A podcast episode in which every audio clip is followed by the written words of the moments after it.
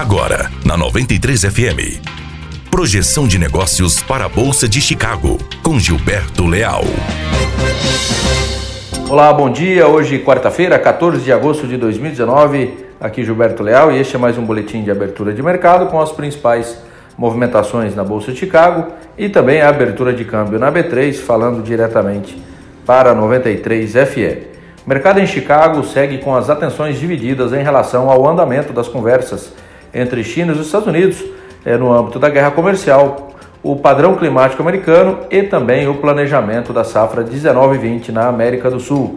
Soja então em queda neste momento em Chicago, queda de 5,5 pontos e meio, contrato de setembro valendo 8 dólares e 70 centavos de dólar por bushel para o milho, alta de 2,25 pontos, contrato de setembro valendo 3 é, dólares e 68 centavos de dólar por bushel. O dólar é, operando em alta na B3 neste momento, alta de 0,73%, valendo 3,9962. Preocupações com uma possível recessão na economia global voltam a ditar o ritmo dos negócios no mercado. E o dólar se mantém firme, rondando aí os R$ reais. Por aqui, a PEC da Liberdade Econômica é aprovado na Câmara dos Deputados e a Previdência segue em tramitação no Senado. Essas seriam as principais informações para o boletim de abertura de mercado diretamente para 93 FM. Um grande abraço a todos.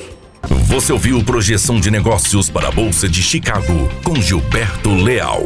Aqui na 93 FM. Apoio Granel Comércio de Cereais.